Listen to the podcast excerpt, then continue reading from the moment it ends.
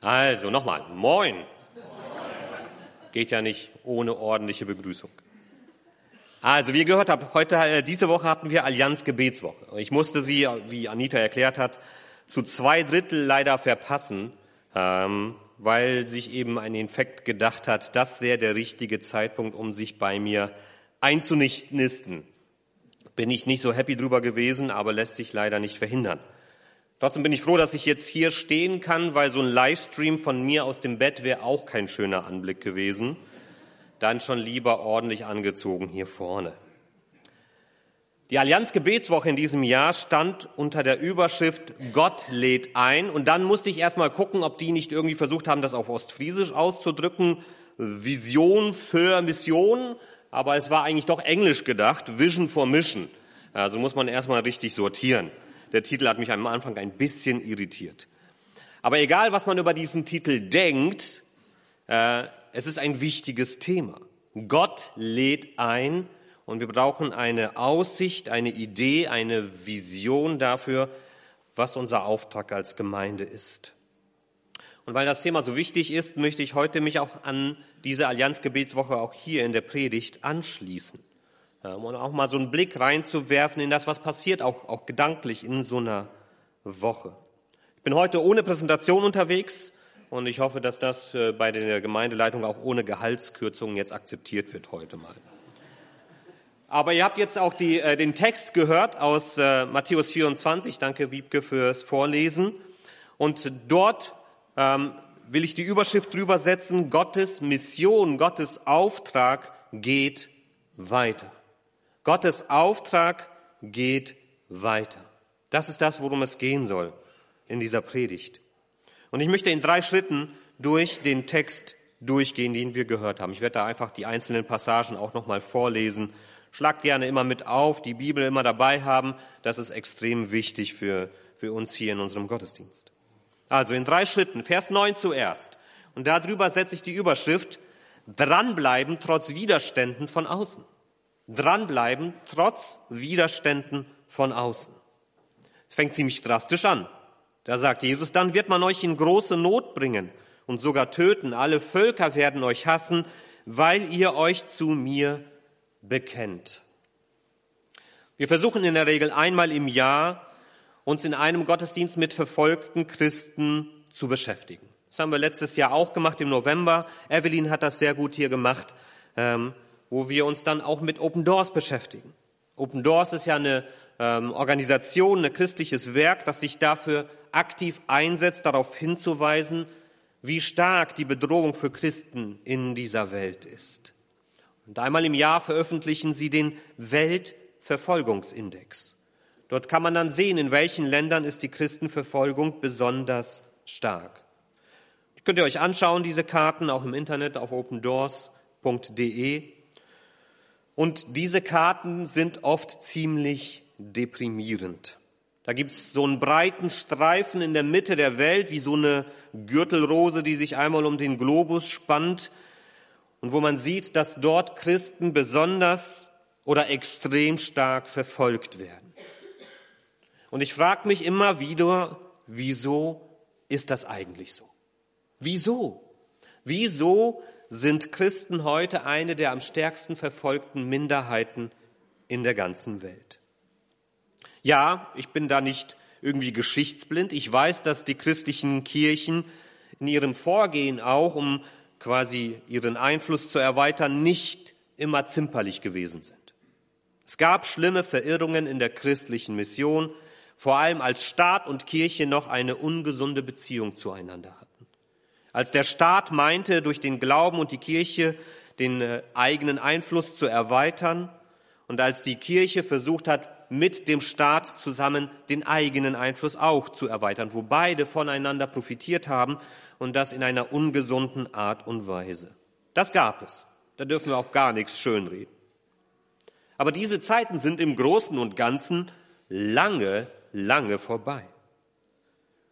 Dort, wo der christliche Glaube lange stark verbreitet war, zum Beispiel hier bei uns in Europa, spielt er eine immer kleinere und unbedeutendere Rolle. Ist einfach so. Ich war Anfang des Jahres eingeladen zu einem politischen Neujahrsempfang. Ich werde nicht erwähnen, welche Partei, sonst kriege ich hier wieder irgendwie Prügel vielleicht oder keine Ahnung was. Ist ja auch unwichtig. Aber was ich interessant fand, es war mir mal wichtig, mal dabei zu sein, die politischen, in, der, in diesem ganzen politischen Neujahrsempfang wurden die christlichen Kirchen nicht ein einziges Mal erwähnt. Dort wurden allen möglichen ehrenamtlichen Akteuren gedankt, aber die christlichen Kirchen spielten überhaupt gar keine Rolle. Fand ich voll interessant.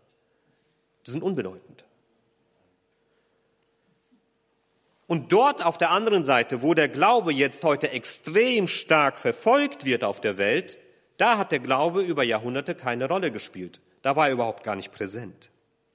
Also was ist es, das Menschen dazu bringt, sich gegen Christen zu wenden, sie auszugrenzen, sie zu verfolgen und sie zu töten, nur weil sie an Jesus Christus glauben.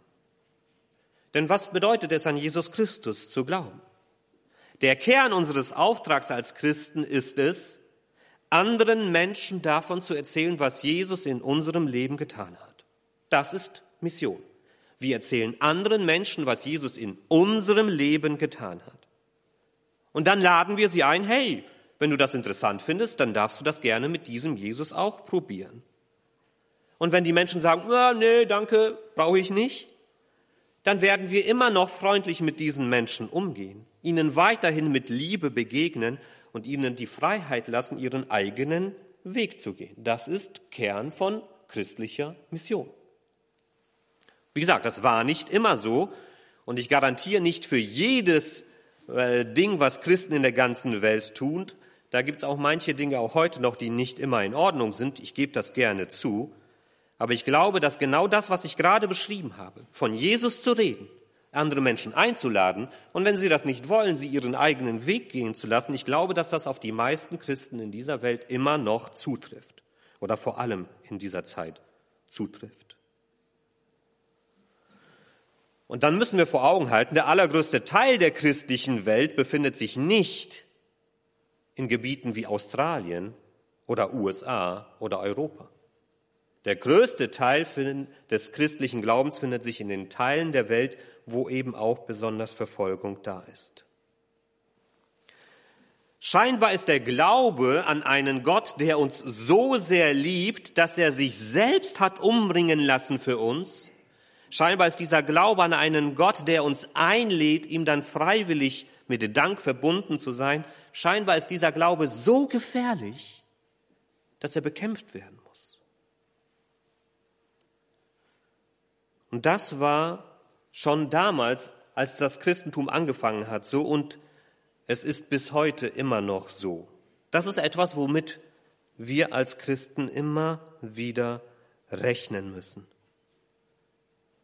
Und unsere Herausforderung als Christen ist es, das einfach zu akzeptieren. Ja, ich kann damit rechnen, auf Widerstand zu stoßen.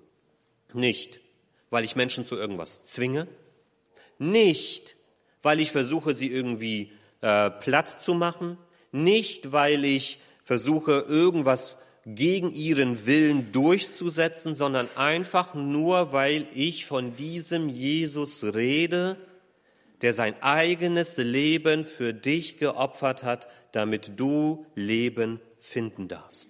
Und wenn du das nicht willst, dann ist das deine eigene Entscheidung. Diese Botschaft wird so verrückt das klingt, in der Welt immer wieder auf Widerstände stoßen. Und es scheint eine so gefährliche Botschaft zu sein, dass Menschen bemüht sein werden, diese Botschaft wieder und wieder zu bekämpfen. Und unsere Aufgabe als Christen ist es da, ganz nüchtern drüber nachzudenken und das zu akzeptieren. Dranbleiben, trotz Widerständen von außen. Auch in unserer Zeit. Der zweite Punkt hier ist, dranbleiben trotz Verwirrungen von innen. Dranbleiben trotz Verwirrungen von innen. Da sagt Jesus dann, dann werden sich viele vom Glauben abbringen lassen. Sie werden sich gegenseitig verraten und einander hassen. Viele falsche Propheten werden auftreten und viele von euch in die Irre führen. Weil der Ungehorsam gegen Gottes Gesetz immer größer wird, wird die Liebe bei vielen Menschen erkalten. Dranbleiben trotz Verwirrungen von innen. Ich finde es spannend, wie realistisch und nüchtern Jesus hier ist. Wir finden hier bei Jesus keine Hippie-Kommunen-Romantik. Er sagt ihnen nicht, oh, wisst ihr, ihr werdet euch immer ganz doll lieb haben und alles wird immer supi, supi toll sein werden bei euch. Das sagt Jesus hier nicht.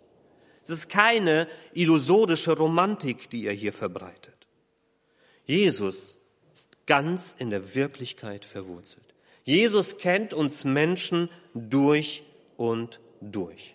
Und Jesus wusste schon damals, immer da, wo etwas Neues entsteht, sind die Spinner nicht sehr weit, die versuchen, diese Bewegung für sich zu vereinnahmen. Wenn man in die heutige Zeit guckt, erlebt man das bei jeder Parteineugründung. Deren größte Herausforderung ist es, dass die Irren aus der neuen Partei keine Irrenanstalt werden lassen. Das ist immer die größte Herausforderung für jede neu gegründete Partei. Sobald sich eine Partei neu gründet, sind die Irren immer schon fast in der ersten Reihe mit dabei. Manchmal klappt es, meistens nicht, wie man immer wieder leider feststellen muss. Jesus hat das schon damals gewusst, dass das genauso passieren kann.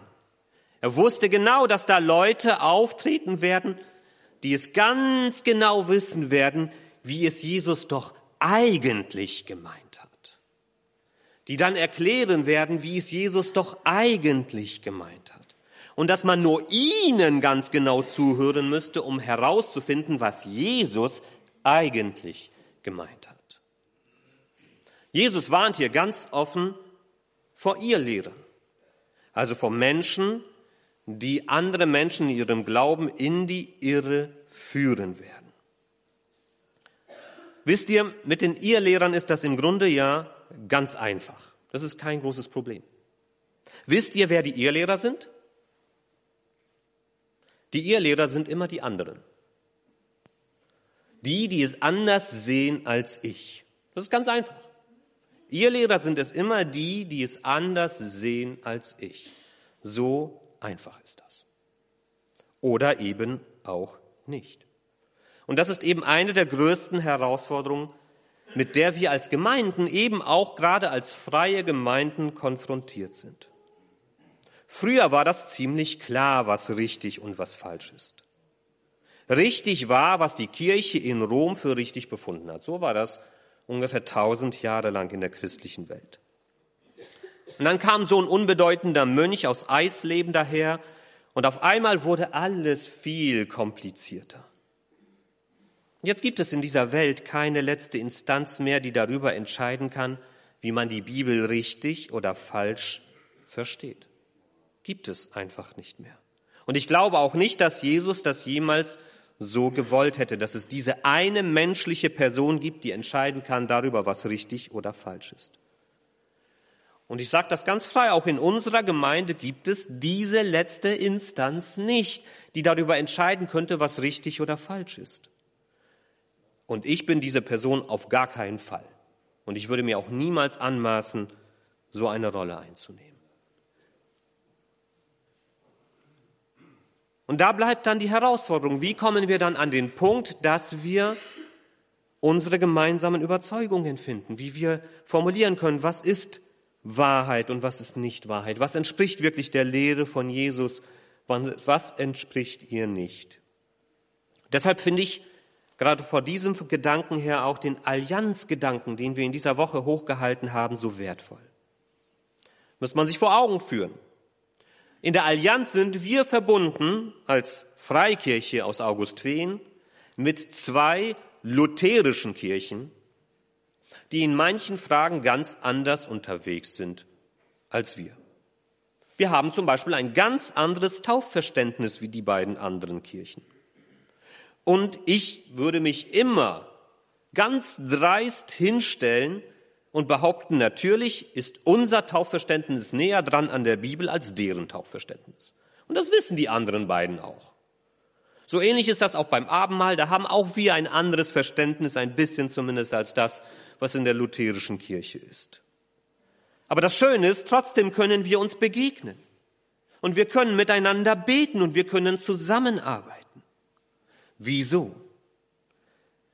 Weil wir in den entscheidenden Fragen beieinander stehen. Nämlich, dass Jesus Christus wirklich der Sohn Gottes ist. Dass Jesus Christus Gott ist, der Mensch geworden ist, der am Kreuz für uns gestorben ist und dass Jesus Christus die einzige Hoffnung auf Rettung in dieser Welt ist. Das ist das, was wir miteinander teilen. Das ist das gemeinsame Fundament. Und solange das so bleibt, solange können wir trotz aller Unterschiede weiter miteinander unterwegs sein, so unterschiedlich wir auch sind. Und solange wir auch unsere Unterschiede klar vor Augen haben und uns da keine Illusionen darüber machen, dass wir in bestimmten anderen Punkten auch unterschiedlich denken und glauben. Die wissen, wie wir ticken und wir wissen, wie sie ticken. Und wir kommen gut damit zurecht. Aber ich will auch gar nicht darüber hinweggucken, dass es auf der anderen Seite viel Unsicherheit darüber gibt, was denn nun der unverrückbare Kern, das Fundament des Glaubens ist. Auch bei uns im eigenen Bund, da müssen wir gar nicht auf die anderen Kirchen gucken. Da reicht es, wenn wir in unseren eigenen Baptistenbund hineinschauen. Da gibt's genug Diskussionen darüber, was ist denn jetzt nun der Kern des Glaubens? Worauf können wir verzichten, worauf nicht? Und darauf gibt es leider keine einfachen Antworten. Da reicht es eben nicht zu sagen, schlagt halt einfach die Bibel auf, ist doch alles klar und selbsterklärend. Es wäre schön, wenn das so wäre. Und ihr kennt mich hier nach sieben Jahren mittlerweile ziemlich gut, zumindest einige von euch. Ihr wisst, wie wichtig mir die Bibel als Wort Gottes ist. Aber gerade weil das so ist, ist es mir wichtig zu betonen, dass solche banalen Sätze wie schlag doch einfach die Bibel auf und dann ist alles klar uns bei diesen Fragen nicht weiterhelfen. Und deshalb haben wir ja als Gemeinde auch zum Beispiel einen Gesprächsprozess begonnen im letzten Jahr, der uns ja dabei helfen soll, Antworten auf diese Fragen zu finden, einen gemeinsamen Weg zu haben, auf dem wir unterwegs sind, um uns diesen Antworten zu nähern. Und ich möchte euch echt ermutigen, möglichst viele von euch bei diesem Prozess eben nicht an der Seitenlinie zu stehen, sondern mittendrin dabei zu sein, auch wenn dieser Weg miteinander manchmal lang sein wird und manchmal auch mühselig. Und wir auch manchmal eben im Streit vielleicht untereinander sein werden, weil wir gewisse Dinge anders sehen. Aber wir dürfen dranbleiben. Dranbleiben eben an unserem Glauben und auch dranbleiben daran zu gucken, was ist unser Glaube, obwohl manches sehr verwirrend ist und manches auch aus unseren eigenen Kreisen uns verwirren kann. Und das Letzte ist, dranbleiben, denn es geht weiter. Dranbleiben, denn es geht weiter. Jesus sagt, wer bis zum Ende standhält, wird gerettet werden. Die gute Nachricht vom Himmelreich wird in der ganzen Welt verkündet werden. Alle Völker werden davon hören und erst dann wird das Ende kommen. Zu diesem letzten Teil will ich gar nicht mehr viel sagen. Ich möchte nur eine Beobachtung weitergeben. Zweimal verwendet Jesus hier ein Futur, eine Zukunftsform. Wer durchhält, wer standhält, wird gerettet werden. Und die gute Nachricht von Jesus wird in der ganzen Welt verkündet werden. Und wenn ich das so lese, wisst ihr, was ich hier spüre? Ich spüre hier keinen Druck sondern ich spüre hier ganz große Entspannung. Ganz große Entspannung. Was bedeutet bis zum Ende durchhalten? Es bedeutet einfach an Jesus dran zu bleiben. Einfach an Jesus dran zu bleiben. Ihn nicht loslassen, egal welche Stücke einem das Leben vor die Füße wirft. Einfach an Jesus dran zu bleiben.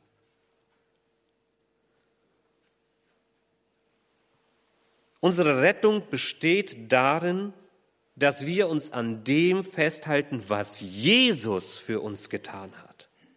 Das ist unsere Rettung. Nicht, dass wir selber etwas leisten und tun müssen, sondern dass wir uns an dem festhalten, der alles für uns getan hat. Das ist unsere Rettung. Und dann sagt Jesus mit einer ganz großen Zuversicht, die gute Nachricht wird ihren Weg in die ganze Welt schon finden. Jesus peitscht hier seine Jünger nicht wie ein Verkäufer emotional auf. Er setzt sie hier nicht unter Druck. Ja, er gibt ihnen einen Auftrag, den wiederholt er auch später nochmal. Aber der Auftrag lautet im Kern, lebt einfach euer Leben mit mir und erzählt anderen Menschen darüber, wie dieses Leben mit mir aussieht. Und wenn sie das auch wollen, dann nehmt sie in eure Gemeinschaft mit auf. Mehr ist es nicht. Lebt mit mir, redet über das, wie ihr mit mir lebt und nehmt andere mit auf, die das auch wollen. Das ist der Auftrag. Und diese Reihenfolge ist auch enorm wichtig, damit auch für uns heute kein Druck daraus entsteht. Die Reihenfolge ist, pflegt eure Beziehung zu Jesus. Haltet an Jesus fest. Bleibt an Jesus dran. Im Gespräch mit ihm, im Gebet mit ihm. Informiert euch über ihn. Bleibt an Jesus dran. Und seid offen für das, was Jesus euch zu sagen hat. Seid offen für das, was Jesus euch in eurem Leben zeigt. Seid offen für seine Führung in eurem Leben. Und ich bin fest davon überzeugt, wenn eure Beziehung zu Jesus stimmt, wenn ihr an Jesus dranbleibt, wenn ihr ein offenes Ohr für Jesus habt, dann werdet ihr genau an dem Ort sein, genau dort sein, wo ihr einen Unterschied machen werdet und wodurch Gottes neue Welt etwas mehr Raum finden darf in dieser alten Welt. Einfach deshalb, weil ihr an Jesus dran seid und weil ihr bereit seid, euch von Jesus führen zu lassen. Da ist kein Druck dahinter. Ihr müsst so und so viel machen. Ihr müsst genau diese Aktionen durchführen. Es muss genau so laufen. Kein Druck dahinter. Das sind keine Quoten, die Jesus von uns erwartet, die wir erfüllen müssen. Wenn ihr nicht in den nächsten zehn Jahren so viele neue Mitglieder bekommt, dann läuft hier etwas schief. Kein Druck, keine Quoten, keine Zahlen, die wir abspulen müssen. Einfach bei Jesus sein. Und einfach mit Jesus an den Orten und bei den Menschen sein, die Jesus uns zeigen wird. Und den Rest, den Rest erledigt Jesus selbst. Den Rest macht er selbst. Er wird schon dafür sorgen, dass seine Botschaft diese Welt dann Stück für Stück verändern wird. In seinem Tempo, mit seinen Möglichkeiten und zu seiner Zeit. Für uns ist es nur wichtig, dass wir dranbleiben. Dranbleiben an Jesus, denn mit Jesus wird es immer weitergehen. Gottes Auftrag, Gottes Mission geht weiter. Und wir sollen uns nicht wundern, wenn Widerstände von außen kommen.